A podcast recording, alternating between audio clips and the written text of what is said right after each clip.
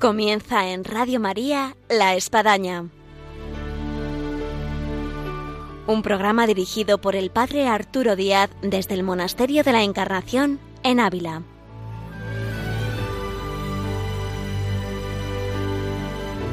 Hola, buenos días, bienvenidos a La Espadaña, les habla el Padre Arturo Díaz.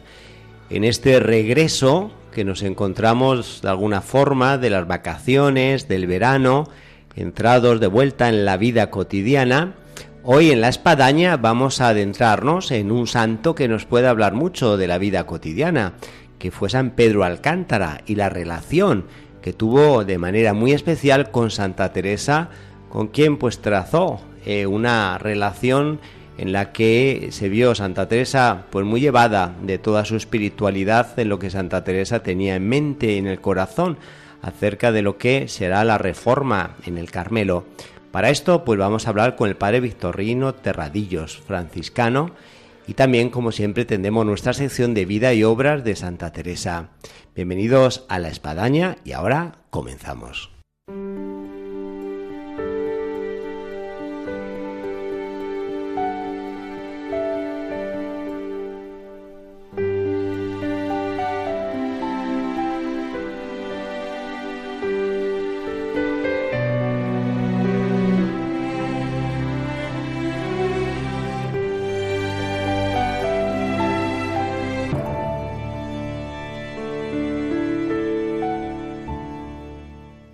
Buenos días, Padre Victorino. Buenos días.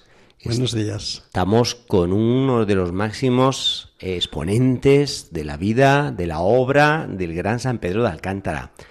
El Padre Victorino Terradillos eh, no es desconocido en nuestro programa de la Espadaña porque pues hace ya algo más de un año tuvimos además la dicha de hacer el programa, si se acuerda, Padre Victorino, Sí, cómo no. desde el convento de los padres franciscanos en Arenas de San Pedro, provincia de Ávila. Un lugar eh, fantástico que ahora yo creo que en esta época que se avecina del otoño debe estar precioso también. Precioso. Arenas siempre es bello, es precioso, es atrayente en su paisaje, en todo lo que es el valle y en los pueblos de las cinco villas y en Arenas, en concreto en Arenas. Otoño y primavera, siempre se ve ahí cómo surge, cómo se va, cómo se acerca la vida. Es precioso. Hay que visitarlo. El padre Victorino decíamos que es franciscano. Eh, ¿A qué edad entró más o menos en la orden? Bueno, yo de franciscano mi vocación nunca la he contado. eh, ya la contarán otros si les interesa. Bueno, lo dejamos mejor para un futuro programa. Pero yo, pues, mm, voy al seminario con 12 años recién cumplidos, entro en el noviciado con 16 para 17 y ahí profeso. En el mes de agosto profesé con 17 años. Y como franciscano, ¿cuál es el sitio donde más tiempo ha estado? Más años, pues eh, en Arenas, en Arenas y en la Puebla de Montalbán. Provincia de Toledo. Provincia de Toledo. Aquí hay dos que decirlo, tenemos dos carmelitas en Sí, la encarnación sí. que son de la Puebla. En el mismo año que yo llego a la Puebla se vinieron aquí. Pero eh, mira por dónde, pues ahora nos encontramos en Ávila también. Sí, sí. Aprovechando aquí su estancia en Ávila, para Victorino, y poderse acercar a los micrófonos de Radio María en el programa de la Espadaña, queríamos, y así lo hemos presentado al inicio del programa, eh, ver ese entrelazado entre Santa Teresa de Jesús y San Pedro Alcántara. Eh, la mayoría de los oyentes conocen a Santa Teresa de Jesús, pero quizás no conocen tanto a San Pedro Alcántara. Pues es muy fácil conocer a San Pedro Alcántara. A grandes pinceladas, ¿qué, qué, qué se puede decir de San Pedro Alcántara? Las mejores pinceladas, porque además Santa Teresa toma esa figura, quiero hacer un cuadro de un apóstol, de un misionero, de un evangelizador, de un seguidor de Cristo. Las mejores pinceladas nos los da Santa Teresa, capítulo 27 del libro de la vida de la Santa. Bueno, pues ¿Qué dice ahí, de ahí- él? ahí tenemos un cuadro, por lo que pinta, Precioso, fantástico. precioso. Dice de él que es un seguidor muy fiel de San Francisco. Y él, una vez que concluye los estudios en Salamanca, su padre quiere que sea un hombre importante de letras, pues entra dentro de los franciscanos. está eh, lo que es una reforma que ha sido continua dentro de la orden franciscana en los pueblos de Extremadura. Él es de Alcántara, Cáceres, y va a seguir toda la vida. Pero la relación que tiene, será ordenado con 24 25 años, sacerdote, eh, él comienza una línea que no la va a dejar nunca, que lo cuenta Santa Teresa. Cuando Santa Teresa cuenta que ha estado 46 años, más de 40 años, 47 años, está diciendo que desde que entra de franciscano, con 17, a los 20, 24, ahí empieza y hasta el final tiene una línea directa, que es ser santo, ser reformarse él y reformar la orden. Será provincial, será definidor, será consultor de los reyes de Portugal, escribe a las princesas, tiene relación con los reyes de España, pero él sobre todo es un reformador de su vida, o sea, un hombre integrado desde el principio. Que la reforma la comienza por uno mismo. Ah, sí, claro, eso es en una conversación, eh, bueno, sabemos todos, ¿no? La historia que cuenta Santa Teresa de la penitencia, él nunca habló contra nada ni contra nadie. Sí que es verdad que hay una frase que lo cuenta Santa Teresa también, que la mayor penitencia es la persecución de los buenos, porque él dentro de esa reforma, pues otros frailes no lo ven, no lo quieren, no lo admiten, y él va a ser de una potencia extrema, o sea, de una seguridad que nunca vuelve para atrás. Cosa que yo digo algunas veces explicando a los turistas que Santa Teresa hasta los 47 años no se determinó, determinada determinación a los 47. Ella vuelve, tornar, que es el verbo utilizado más ahora que yo estoy estudiando, como torno de nuevo, torno a decir, torno al principio, torno a Cristo, el verbo tornar, tanta importancia como tiene en Santa Teresa, el santo no. San Pedro de Alcántara es un hombre por su carácter, temperatura, eh, costumbre, es un hombre fiel toda la vida hasta el final. Tanto que hablando con el señor de Oropesa, el señor de Oropesa le cuenta, mira, vienen los jóvenes de América, traen oro, está muy mal la sociedad, y el santo le iba a decir, le cierra la boca diciendo, mira, tú y yo, y los demás, o sea, seamos santos tú y yo, y es el gran reformador, y el gran ejemplo de la reforma, ¿eh? de la nueva reforma o contrarreforma, que dirá luego el concilio de Trento, es el ejemplo Pedro de Alcántara. Esto nos lleva, eh, Padre Victorino, a recordar, y hemos tenido la, memoria hace poco de Santa Teresa de Calcuta, ah, sí. en esa anécdota de que una periodista le preguntó a usted qué reformaría de la Iglesia. Y diría, bueno, yo reformaría dos cosas. Primero, yo misma y usted. Porque si usted y yo nos reformamos, ¿eh? cambiamos, cambiamos todo el mundo, el mundo. la sociedad, el mundo, la iglesia. Todo. Y estos han sido los grandes reformadores, que han comenzado a reformarse por, sí mismos. Es la reforma verdadera. La otra es crítica sobre lo que habría que reformar. O sea, es ponerse como un vidente y decir, mira, está pasando esto, esto es malo, esta gente es muy mala, los jóvenes son malos, la sociedad está muy mal. Y él no. Él dice, yo soy un contemplativo, contemplo a Cristo que nos ama, los dos grandes misterios, la encarnación y la cruz, y dice, yo tengo que ser humilde, yo tengo, y eso que parece que es volverse sobre uno mismo, es la fuerza que entra dentro de la sociedad porque este hombre estará relacionado con todos los principales de la sociedad Por del lo Que menciona, vamos, va desde lo más alto a lo, más, humilde. A lo más humilde. Mm. Igual está con el catequista dando catequesis con los niños que con el emperador Carlos V, que con los reyes de Portugal, que con Francisco de Borja, antes de convertirse, duque de Gandía, y después de convertirse también, que son íntimos amigos.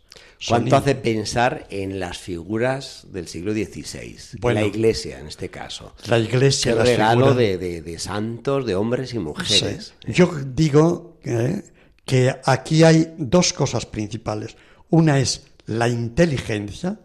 Este hombre, dice Santa Teresa, este bendito, este santo, Fray Pedro Alcántara, era de lindo entendimiento, tener inteligencia, lo que dirán luego los jesuitas, San Ignacio de Loyola al mismo tiempo, es el saber discernir, el entendimiento y al mismo tiempo la experiencia de Dios.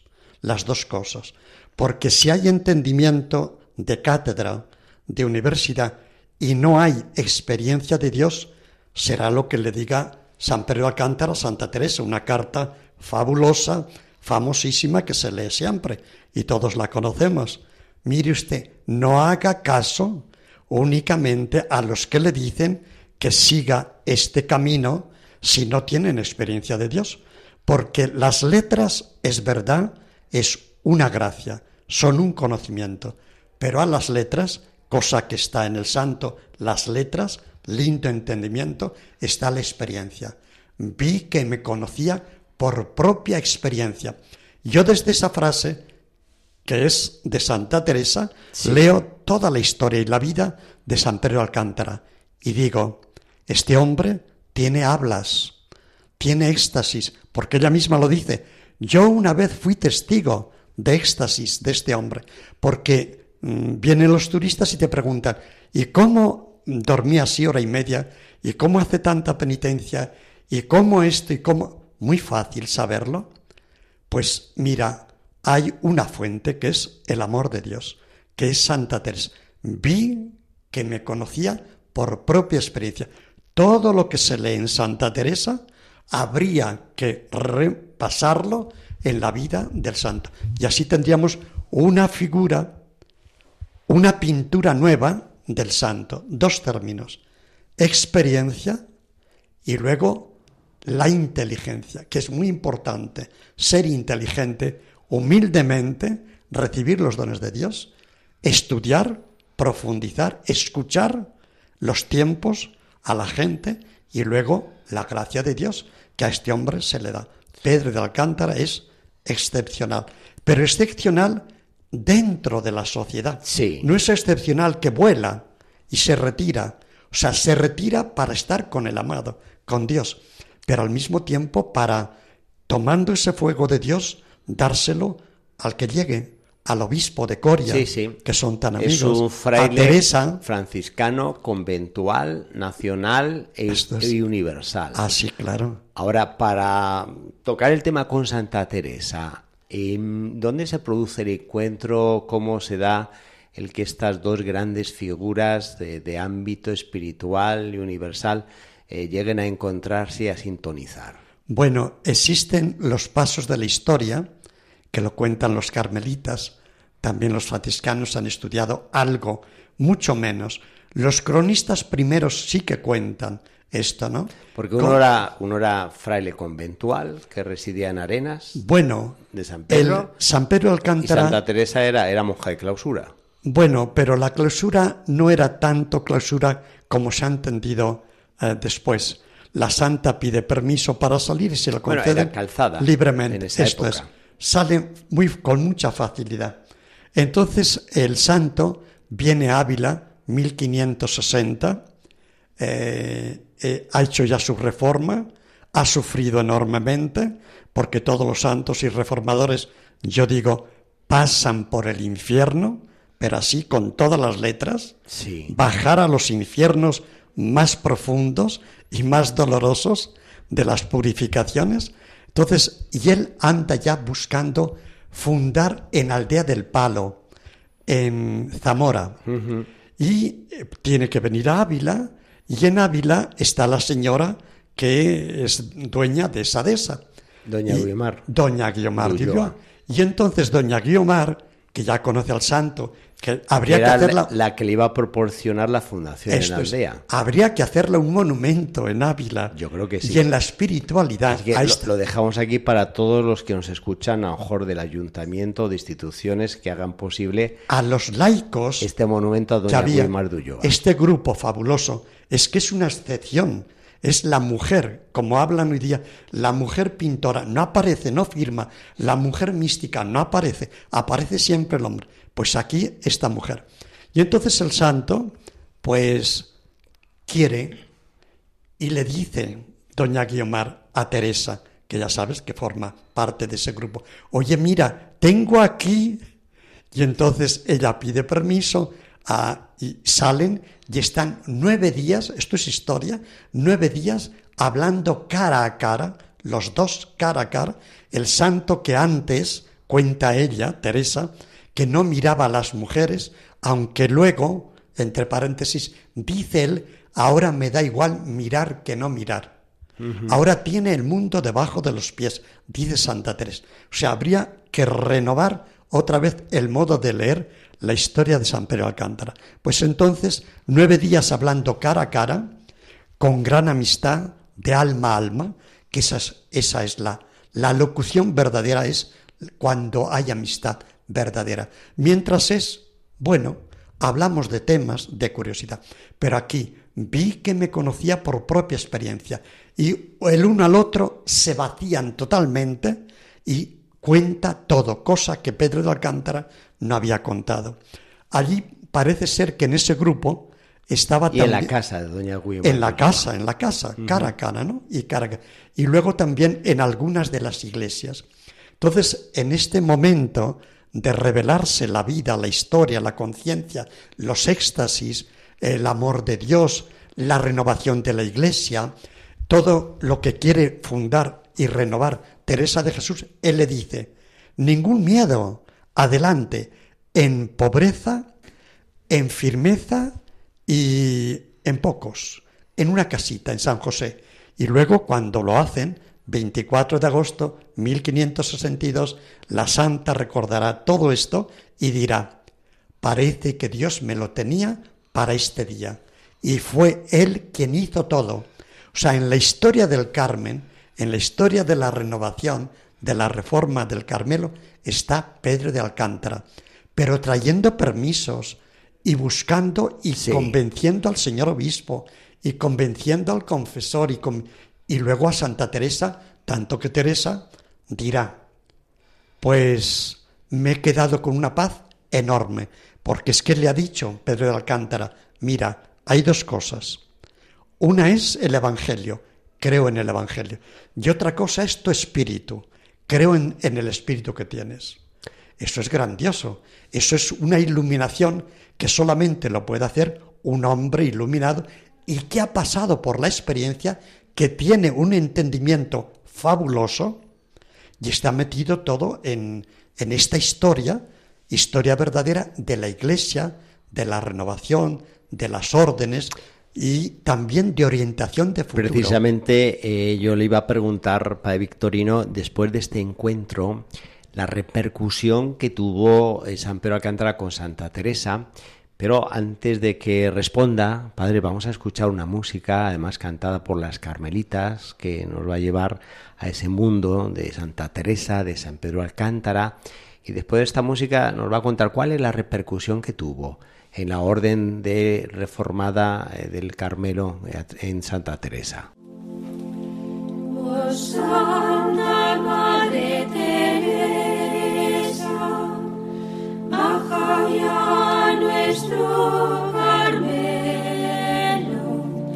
y como tú lo quisiste, que sea en la tierra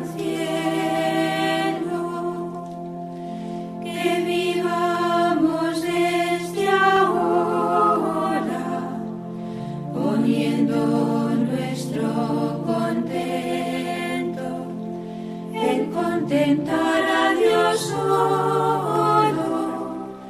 olvidadas de lo nuestro.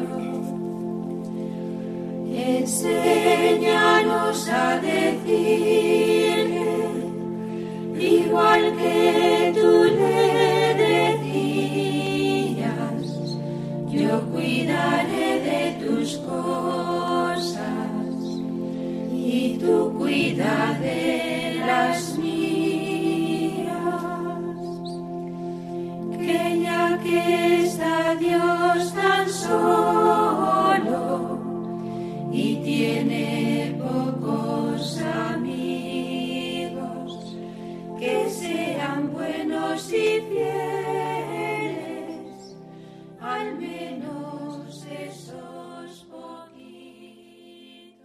Después de esta música, cantada por las Carmelitas, de la Encarnación, y con el Padre Victorino Terradillos franciscano, que tenemos con nosotros hoy en nuestro programa, hablándonos de la relación entre San Pedro de Alcántara y Santa Teresa de Jesús, nos quedamos en la repercusión, porque San Pedro de Alcántara muere precisamente al poco tiempo de esa primera fundación de Santa Teresa que ha mencionado del 24 de agosto de 1562. Muere en ese mismo año. Casi a los dos meses de la fundación. Y Santa Teresa que sabe cuándo muere, estando a unas leguas del lugar, él está en Arenas y ella está en Ávila, dice, supe cómo se iba al cielo. A la semana viene la noticia de que se ha muerto. Así que fue la, primera en canonizarle ya. la primera en canonizar y la primera en saber que se va al cielo. Sí. O sea, yo creo que hay entre las personas que tienen una coincidencia de espíritu, de experiencia de Dios, hay una unificación y hay una unidad que saben muchas cosas que ordinariamente no sabemos, a la distancia que sea. ¿Qué sucede? Pues yo sé de mi amigo o de mi amiga qué le está sucediendo. Y ella sabe que el santo se va al cielo. Él he visto con gran gloria. Y entonces es cuando el santo me dice, dichosa penitencia que tanto bien me ha dado. No es la penitencia, pero ha sido un medio, porque en el santo está la penitencia. Al final del relieve del santo, en Arena de San Pedro, está la cruz. La cruz es esencial en la vida del cristiano y en la vida de todos los santos. A todos los santos habría que llamarles Pedro de la Cruz, Teresa de la Cruz, Juan de la Cruz, eh, Gabriel de la Cruz, no de la, de la Cruz. ¿Por qué? Porque está dentro de ellos. Eso eh, es un imán y es una experiencia tan fuerte que la santa pues lo ve. Y él. Luego ponen también dentro del relieve los ángeles con los cilicios, las disciplinas, pero eh, y están los ángeles, siempre los ángeles. La santa dice que le ha visto con gran gloria. Esta gloria va a repercutir en la santa. Lo verá en la encarnación. Yo he estado dentro de la encarnación y he visto ese lugar pequeñito donde se recuerda todavía que le ha visto ella el cielo. Sí. Y la carta, cuando se le aparece otra vez, le dice, le pone así los dedos, los dedos de firmeza, de autoridad, ten cuidado, te he dicho que tienes que vivir en pobreza, no les tengas miedo. Entonces, la mayor repercusión, repercusión- de San Pedro Alcántara en la reforma de Santa Teresa será en torno a la pobreza. La pobreza, pobreza. Fundar sin renta. Eso yo le iba a, a preguntar porque era todo un tema que debatía Santa Teresa, donde Totalmente. había consejeros que decían no se puede fundar claro, sin renta claro, sí, sí. y San Pedro Alcántara va a ser quien le va a iluminar. Sí. Para los que no entienden nada y no han sabido nada, eh, ¿cuál era este eh, debate, este problema de fundar con renta o sin renta? Es muy difícil. O sea, esto habría que haberlo dentro de un marco universal. Sí, en y- y de primer la lugar, época. las órdenes, que podemos hacer una lectura de hoy, una de las crisis que tenemos y hemos tenido ha sido la riqueza. Ajá. Cuando uno se enriquece, cuando la orden se enriquece, tiene propiedades, hay un peligro enorme. Hay un peligro enorme. Entonces, ¿por qué? Pues porque la, po- la pobreza, yo diría, abre el cielo. La riqueza cierra el cielo, cierra los ojos, te ciega de tal manera que no entiendes nada. Ya tenemos suficiente para qué. Sin embargo, en la pobreza es buscad el reino de Dios, lo demás es añadidura, que solo cita Santa Teresa. Es Sí. el texto fundamental para leer esto que le ha dicho San Pedro Alcántara. Y eso tiene una repercusión constante en la santa, en las renovaciones y en la nueva renovación hoy día que busca la Iglesia, la pobreza. Eso ha tenido en Santa Teresa. Más luego tiene repercusión lo que el- el- los libros que el santo ha escrito sobre la oración, teniendo Santa Teresa escribió mucho. muchísimo. San Pedro Alcántara, No, no quiere escribir. ¿Por qué? Porque hay dos líneas dentro de los franciscanos en el siglo XVI. Los grandes místicos que han pasado un tiempo en el desierto, en, el retiro, como formación, como estudio, y ahora eh, la nueva línea que es vivir y callar, vivir y dejar las cosas. ¿Para qué hablar tanto? Pues es mejor vivir y Fray Ejemplo es el gran sermón, el gran predicador es Fray Ejemplo. Y este no quiso escribir. La santa dice, y todos dicen, si este santo hubiese escrito, y yo digo, sin ser ninguna autoridad, pues mira, cuando quieras saber de San Pedro de Alcántara, lee la historia de el libro personal de Santa Teresa, que es una gracia, ¿eh? el libro de la vida. El libro de la vida. Descubrir ese libro es una gracia infinita de Dios para la humanidad. El libro, ¿eh? Porque recibir la historia de un alma, eso sí que es historia del alma, pero auténtica. Historia sufriente, historia de búsqueda, historia de pasión, historia de amor, historia de gracia, historia de milagro. Encontrarse con esto, eso es una belleza y una gracia enorme.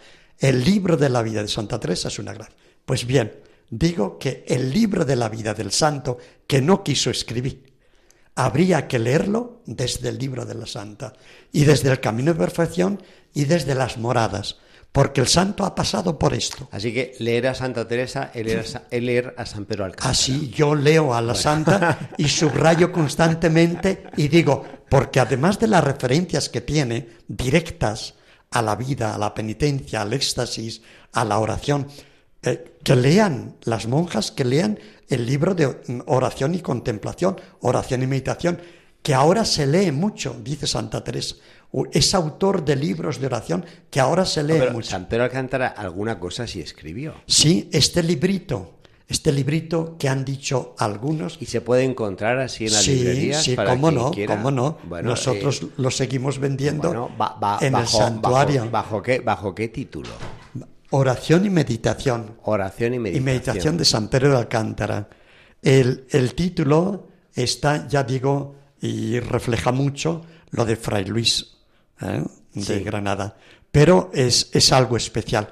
Y ahí, don Baldomero Jiménez Duque, que éramos amigos, yo, bueno, un pobrecillo yo, y él un gran maestro, pues siempre decía, mira, este aviso, el octavo aviso, es propio y exclusivo del santo.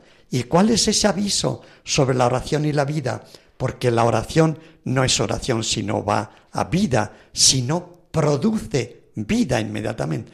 Es esto, que todo el fundamento, Santa Teresa de Jesús también lo dice, que todo el fundamento de la oración, de la vida del Espíritu, comienza en humildad, progresa en humildad y concluye en humildad. Sin este fundamento de humildad, lo demás es, iba a decir, madera carcomida, oración que se rompe inmediatamente, que acaba, sentimiento que no produce nada.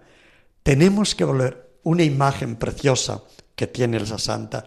Mira, ando buscando hoy día para hacer un cuadro, una referencia a la vida de los apóstoles. No encuentro otro ejemplo mejor que la vida de este santo. Es un apóstol. Tiene la característica de la vida de un apóstol, de un misionero, de un santo, de un místico. Pero esto es evidente. Hoy día, leyendo las obras de Santa Teresa, las dos vidas están, vi que me entendía por propia experiencia, la experiencia de uno y otro son la misma, eh, nos une una vida con otra.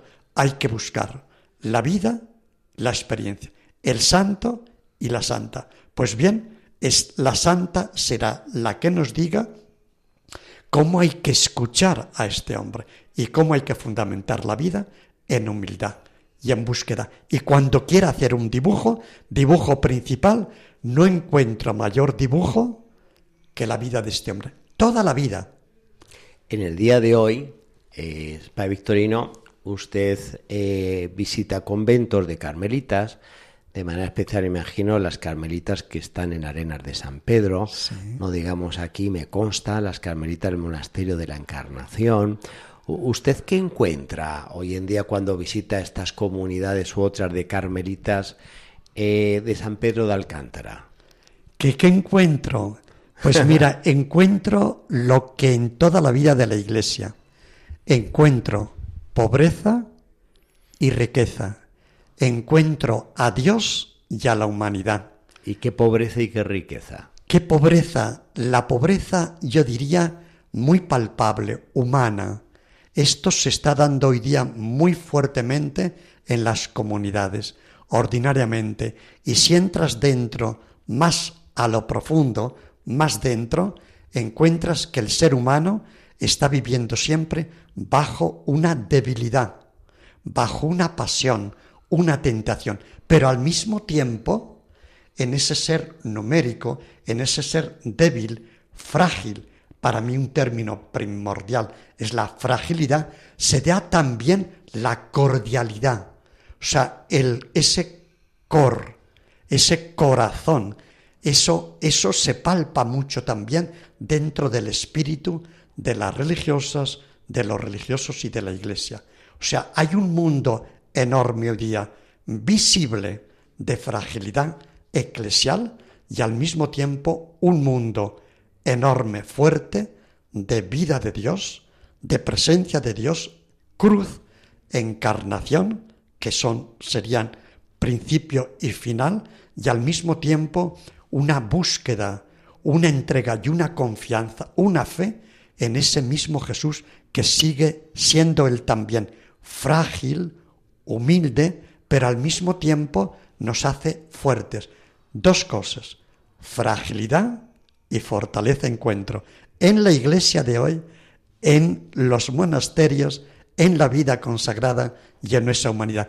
No En encuentro con- negatividad. concreto de las comunidades que, de carmelitas encuentra ese aire que San Pedro Alcántara pudiera decir que, que- qué repercusión yo tuve en Santa Teresa para que ella lograse eh, este espíritu. Sí, sí, se sigue, se sigue. Y hoy día hay como una vuelta, hay un movimiento de renovación, tanto que estamos esperando, yo diría, a, a una iglesia, a un movimiento y a unos monasterios que renueven no solamente formas externas, que también cobijan, que también defienden, sino el espíritu. O sea, hay una renovación fuerte, quizá de estructuras. La estructura se tiró por los aires. La renovación se pensó que era renovar estructuras. No hemos llegado ahí. Ahora estamos empezando a vivir unos principios del Vaticano II, que ha sido una gracia especial del siglo XX y sigue. Pues bien, ahora tiene que renovarse más en el espíritu. Hay que yo volver creo que a lo inicial, con el cual Sí, sí. comenzamos el programa, que la reforma de San Pedro de Alcántara y Santa Teresa de Jesús fue la reforma de ellos mismos. de ellos por la gracia y volviendo a una lectura del Evangelio, a una lectura en el silencio, en la obediencia y en la eclesialidad. Eclesialidad que es la iglesia entendida en su tiempo, en su actividad y en su gran misión. Ya para terminar, porque podíamos estar toda la mañana aquí con el Pai Victorino, como pueden ver es una fuente en todo el sentido de la palabra, no solamente de San Pedro de Alcántara, sino de la espiritualidad, de la iglesia, de Santa Teresa. Al, al Padre se le puede encontrar, y yo lo mencionaba al inicio del programa, en Arenas de San Pedro. Entonces, para aquellos que nos escuchan y a veces buscan lugares eh, de visitar, de hacer un retiro de espiritualidad, de encuentro con santos, díganos así brevemente algo que nos anime a ir a San Pedro de Alcántara. Bueno, Arturo, Arenas, eh, la animación mm, para mucha gente ya está hecha. Hay, hay unas religiosas franciscanas alcantarinas que están teniendo hoy día una actividad muy grande con grupos de jóvenes, Sí. grupos de jóvenes de Allá en Arenas de San Pedro. en Arenas de San Pedro, Y bueno, pues eh, al- yo les he dado un retiro, ejercicios espirituales. Ahora cuando empiece el Adviento haremos también un retiro sobre Santa Teresa. Vamos a hablar sobre Santa Teresa y San Juan de la Cruz, claro, y San Pedro, pero sobre todo sobre Santa Teresa. Se busca hoy día mucho el espíritu porque ahí, hay una verdad, hay un camino. Y luego en nuestra casa también van grupos, pues grupos de, de todas las clases, de la parte de Toledo, Talavera, Madrid, grupos que van a hacer días de retiro, sacerdotes de la parte de Toledo van mucho, también lo mismo a estudiar que a descansar.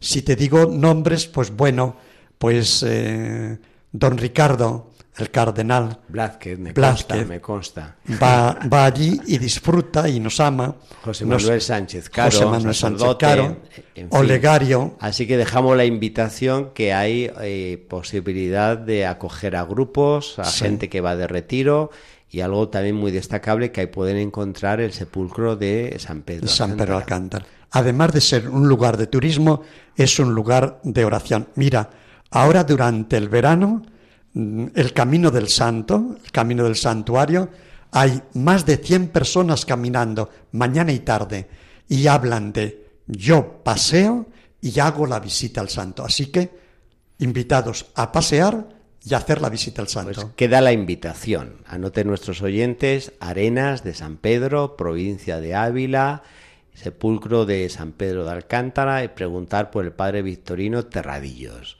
Muchísimas gracias, padre Victorino, por estar una vez más aquí en Radio María en La Espadaña. Muchas gracias, Arturo. Muchas gracias al programa Radio María. con otra música de las Carmelitas que nos lleva a estos dos grandes santos que hemos tratado hoy, de San Pedro Alcántara y Santa Teresa con el Padre Victorino, y le esperamos de vuelta en otro programa. Cuando quieras. Gracias.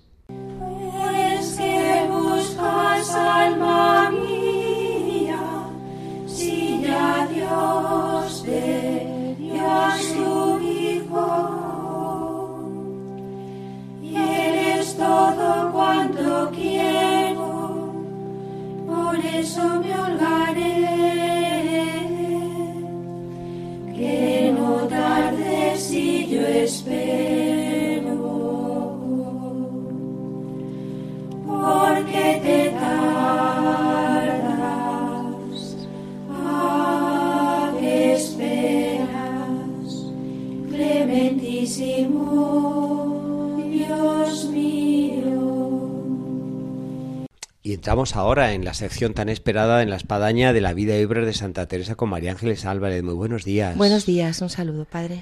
Y estamos con Santa Teresa en la carreta, camino de Salamanca, de esa fundación que quedará enmarcada en ese ámbito universitario y en la cual pues también, si a veces hemos dicho María Ángeles que ha sido como una especie de, vamos, de novela, yo creo que esta fundación es parte de, de esa novela. Completamente, cuando vamos leyendo todas las cosas que le fueron eh, ocurriendo a Teresa y cómo fue la, la fundación, pues es realmente una, una verdadera novela. Ya habíamos hablado en el programa anterior un poco del planteamiento de, de esta fundación. Estamos en otoño en, del año 1569. Como pues eh, a través de una petición del rector de la compañía eh, en Salamanca, que el padre Martín Gutiérrez, pues eh, la santa había tenido la posibilidad de fundar en Salamanca. Una ciudad que tenía todas las características para que a ella le gustara, ¿no? Porque sabemos que le gustaba fundar en ciudades, era una ciudad donde estaba además la universidad Sí. y por tanto era una ciudad eh, muy interesante a la hora de poder eh, poner ahí una fundación. Muy propicio. Sí, de... además, María Ángeles, hay que recordar también eh, cómo le atraía a ella el ver que podía verse respaldada espiritualmente eh, por los padres jesuitas.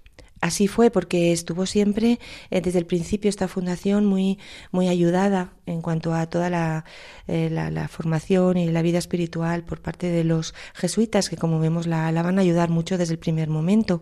Que también se encontró allí con un buen amigo. Habíamos hablado ¿no? de este señor Nicolás Gutiérrez, que nos llamaba la atención porque había sido, era padre de un montón de monjas de la Encarnación.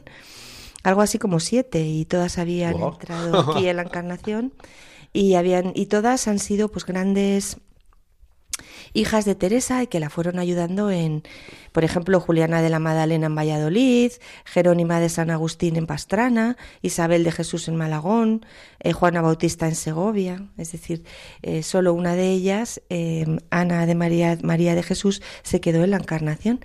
El resto fueron, pues realmente como si dijéramos, ayudantes de Teresa, hijas que la ayudaban en las fundaciones.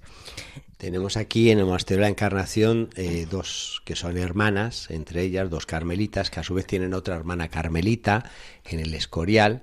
Y cuando contamos esto, vamos, la gente queda así asombrada, ¿no? De que, bueno, una familia, tres carmelitas, ¿no? Y además incluso tienen dos hermanos sacerdotes y tienen una hermana consagrada, en fin, de estas familias que alcanzaron a Cristo como la de San Bernardo. Pero vamos, la de Nicolás Gutiérrez es impresionante. Siete hijas carmelitas en la Encarnación. Él era del grupo de las amistades de Teresa, ¿no? De este grupo de personas con las que ella había, pues realmente la fragua, como habíamos contado, ¿no? De toda su reforma, se encontró con estos amigos de verdad. Uno de ellos era Nicolás, Nicolás Gutiérrez. Y bueno, en cuanto el obispo de Salamanca, Pedro González de Mendoza, pues otorgó la licencia, pues, pues ya Teresa se puso en camino. No tuvo, eh, empezaron a buscar un lugar donde quedarse. Y era, era complicado porque cuando empezaron a buscarlo era septiembre.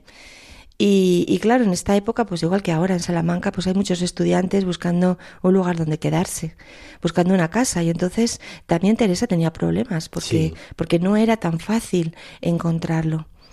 Mm, al final encontró una casa, eh, de, en casa de una señora que, que ella conocía, que era doña Beatriz Yañez de Ovalle, pero eh, era un poco complicado, padre, porque eh, todavía estaban los estudiantes. la novela. Todavía estaban los estudiantes. Y aunque los estudiantes dieron fe de que cuando la santa llegara ellos ya se habrían ido, bueno, pues realmente como vamos viendo no ocurrió así. Vemos que los problemas de los inquilinos no son de ahora, sino que también de hace siglos. Llegaba el mes de noviembre, que era cuando, cuando la santa les había dicho a estos estudiantes, por favor, eh, tienen que irse de este sitio que vamos a entrar nosotros, eh, nosotras las monjas, eh, pero realmente veían que no se iban los estudiantes. Entonces Teresa estaba ya un poco escarmentada de todo lo que había vivido en Alba de Tormes. ¿En qué sentido? Sentido de que ella no quiso ir con, la, con un montón de monjas, sino simplemente fue con una monja. Dijo, vamos las dos, hermana, y vamos a ver cómo podemos sortear todo esto de estos estudiantes. Y, y esta hermana que fue, fue una hermana, una monja de la Encarnación, que se llamaba María del Sacramento, y que además es una monja que según nos cuenta el padre Gracián, pues eran muy amiga de la, de la santa.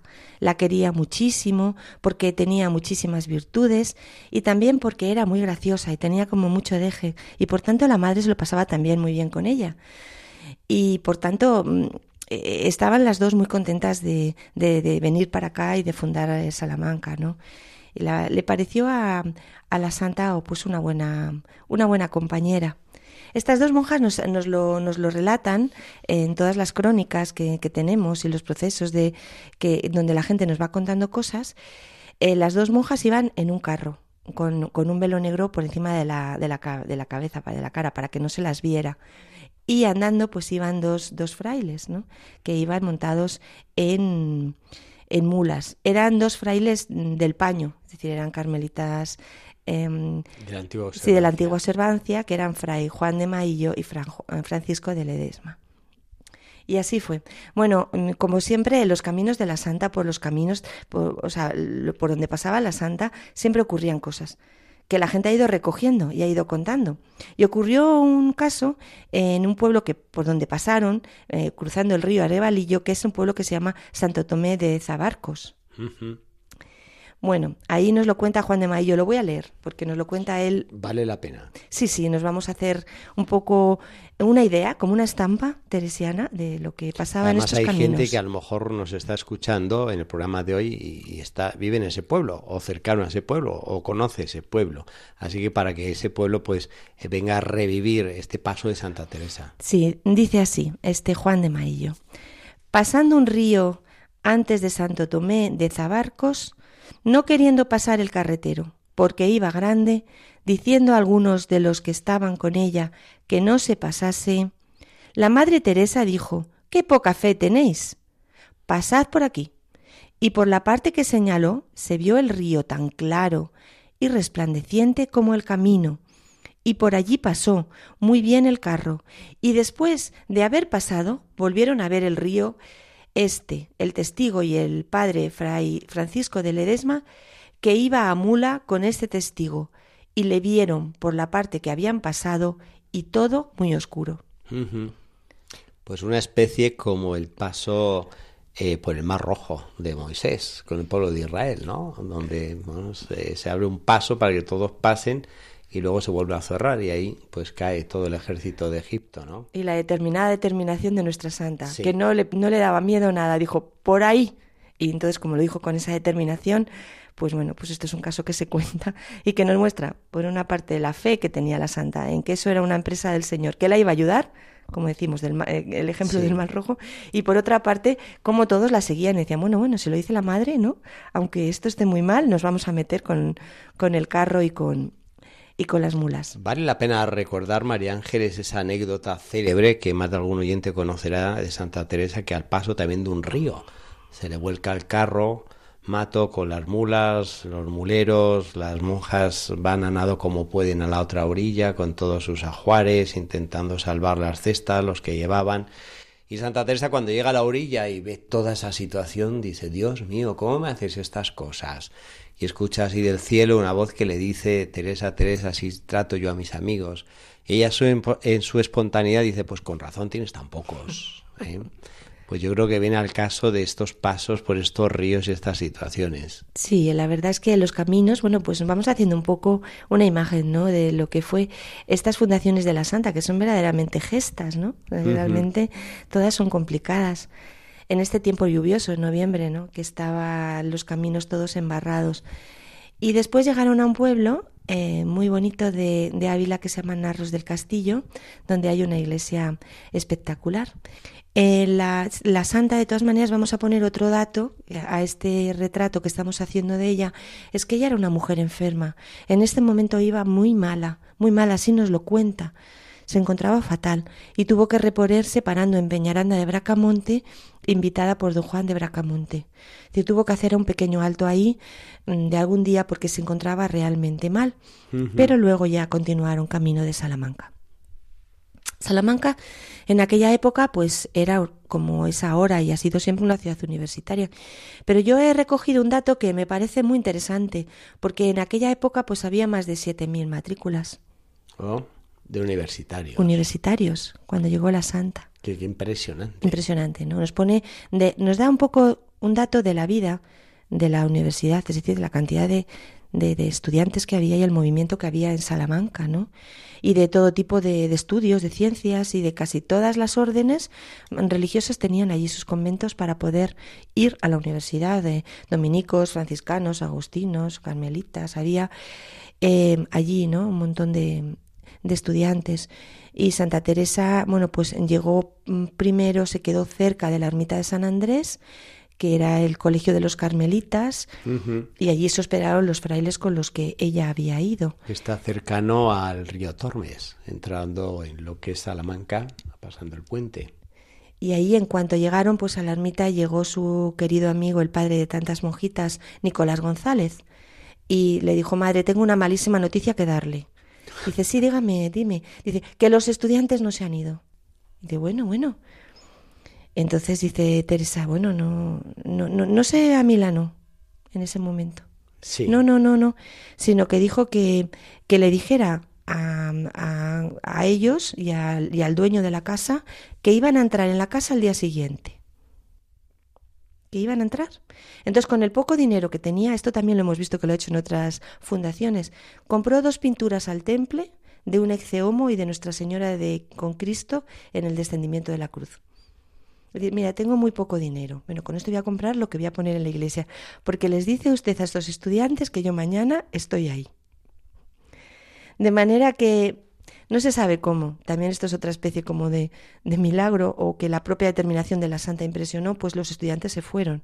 Y volvió este padre, este hermano Nicolás diciendo, pues sí, mire, mire, madre, pues sí se han ido. Y por tanto puede, puede entrar. Pero cuando... Eh, Cuando entró la santa, pues ya era de noche. ¿Y qué era lo que quería la santa? Como ya lo hemos visto en otras fundaciones, que en esa noche quedara todo ya hecho. O sea, que, que ya estuviera Manos todo. a la obra. Hacer la capilla para tener el día siguiente la Entonces, misa. lo que tuvieron que hacer fue una cosa que ya lo hemos visto también, algo parecido. Es que fueron a buscar de noche a un carpintero, a su casa. Fueron allí, eran las 8 de la noche, era invierno, plena noche, estamos hablando de, de noviembre. Y pum, pum, pum, dieron a la puerta y le dijeron, mire, tiene que ir ahora mismo a hacer unas obras para un monasterio que se va a inaugurar mañana por la mañana de madrugada, ¿no? Y, y entonces, bueno, pues se quedó realmente eh, muy, muy impresionado, ¿no?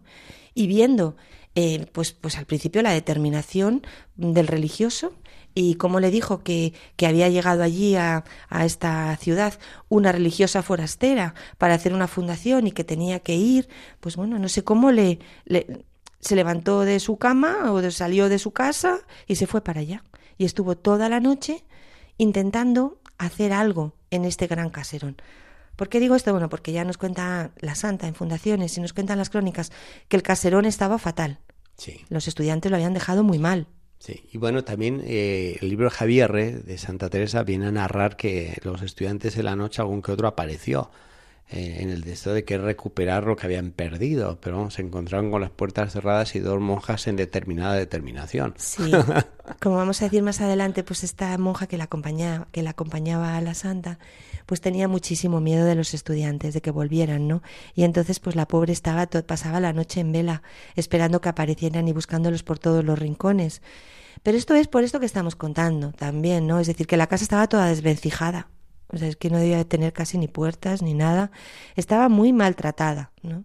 Y por tanto, bueno, por mucho que este carpintero hizo lo que pudo durante toda la noche, Sí, hay que imaginar qué podía hacer el pobre hombre, ¿no? pues lo que hizo fundamentalmente fue poner la reja de la clausura Sí. y aderezar un poquito el altar. Que e- esa reja se conserva, María Ángeles, eh, haciendo recomendaciones a nuestros oyentes, no dejen de pasar por Salamanca, por esta casa, que hoy la rige eh, otra orden, las hermanas de San José, eh, y que eh, ellas pues conservan parte original de lo que fue esta fundación y está muy cerquita de, de la Plaza Mayor de Salamanca. Y, y bueno, pues ahí, ahí empezaron, ¿no? Eh, entonces quedó todo ya dispuesto. El pobre carpintero se fue a su casa a las 4 de la mañana, he recogido yo en, en las crónicas. Y se quedaron los dos jóvenes jesuitas preparando con las dos monjas el, el altar. Y como dice el padre Rivera, muy de mañana se dijo la misa y se tomó la posesión de este monasterio a la invocación de San José. Estamos hablando del día 1 de noviembre de 1570, eh, fiesta de todos los santos. Mm, aunque mm, eh, no pudieron poner el eh, pusieron el, el sacramento pero de forma provisional pero debido a que el caserón estaba muy mal pues no lo dejaron de manera de manera permanente. Y esto fue una de las cosas que como vamos a ir contando en programas sucesivos más les dolía a las a las monjas durante mucho tiempo no el, el que no tuvieran allí esto debido a, a que no, no, se- no se atrevían no porque la Claro. casa estaba en muy muy mal estado. Simplemente contar eh, qué era el ajuar que, con el que contaba la santa eh, y, su, eh, y su otra hermana María del Sacramento. Bueno, pues contaban con dos tarimas de paja, dos mantas y sarmientos. ¿no? Y, y era lo único que, que- con lo que contaban. No sé si nos da tiempo. ¿Cuánto hace pensar también, María Ángeles, y a mí me hace referencia a la Fundación de Medina del Campo? También ir- irse tan desprovistas de tantas cosas y, y- y hacer un convento de la nada en una noche para inaugurarlo al día siguiente. Sí, ¿no? realmente. La santa nos lo cuenta ¿eh? en un texto un poco que he recogido de fundaciones y que lo voy a ir leyendo porque nos lo va a decir ella. Es un texto largo, pero yo creo que ella nos va a narrar todo esto y por tanto podemos perfectamente hacernos una idea. Bueno, pues si quieres leer este texto y con él terminamos por el día de hoy en esta sección de Vida Breve de Santa Teresa. Pues aquí lo cuento, ¿no?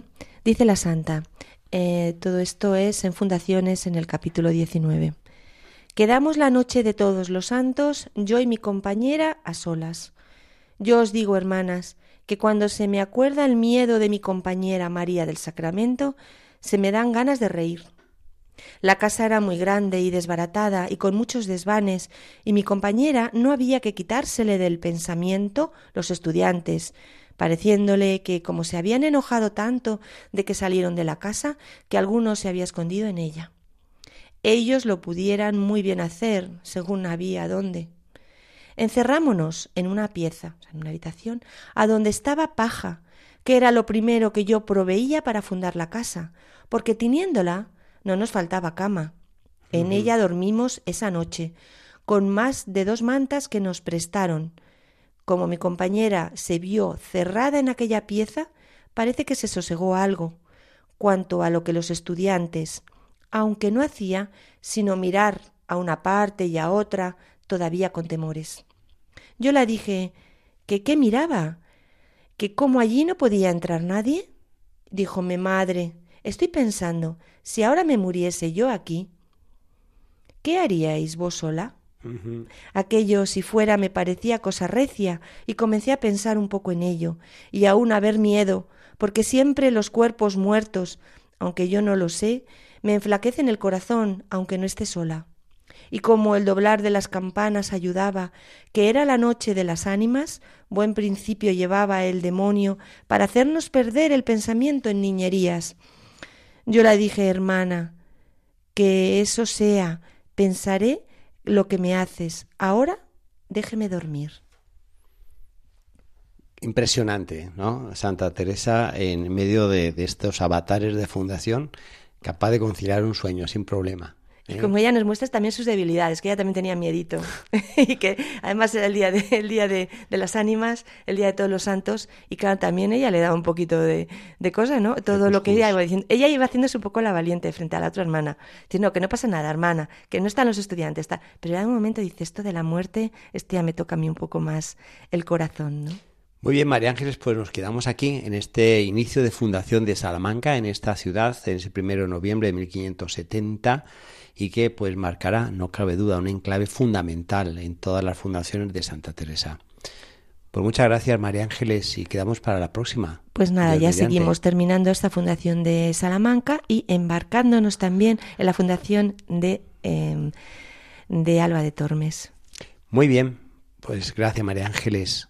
Y estamos llegando ya al final de nuestro programa de la espadaña en el que hemos podido tener un recorrido en este tiempo fantástico, en este programa en el que hemos estado con el padre eh, Victorino Terradillos acerca de la figura de Santa Teresa y San Pedro Alcántara y de esta fundación aquí con María Ángeles Álvarez de lo que es Salamanca como punto en el que Santa Teresa pues ahí llegó a elegir ese convento de carmelitas en la Reforma y llegamos aquí al final en el que en breve escucharemos y rezaremos eh, el ángelus y nos despedimos hasta el próximo viernes, Dios mediante. Gracias.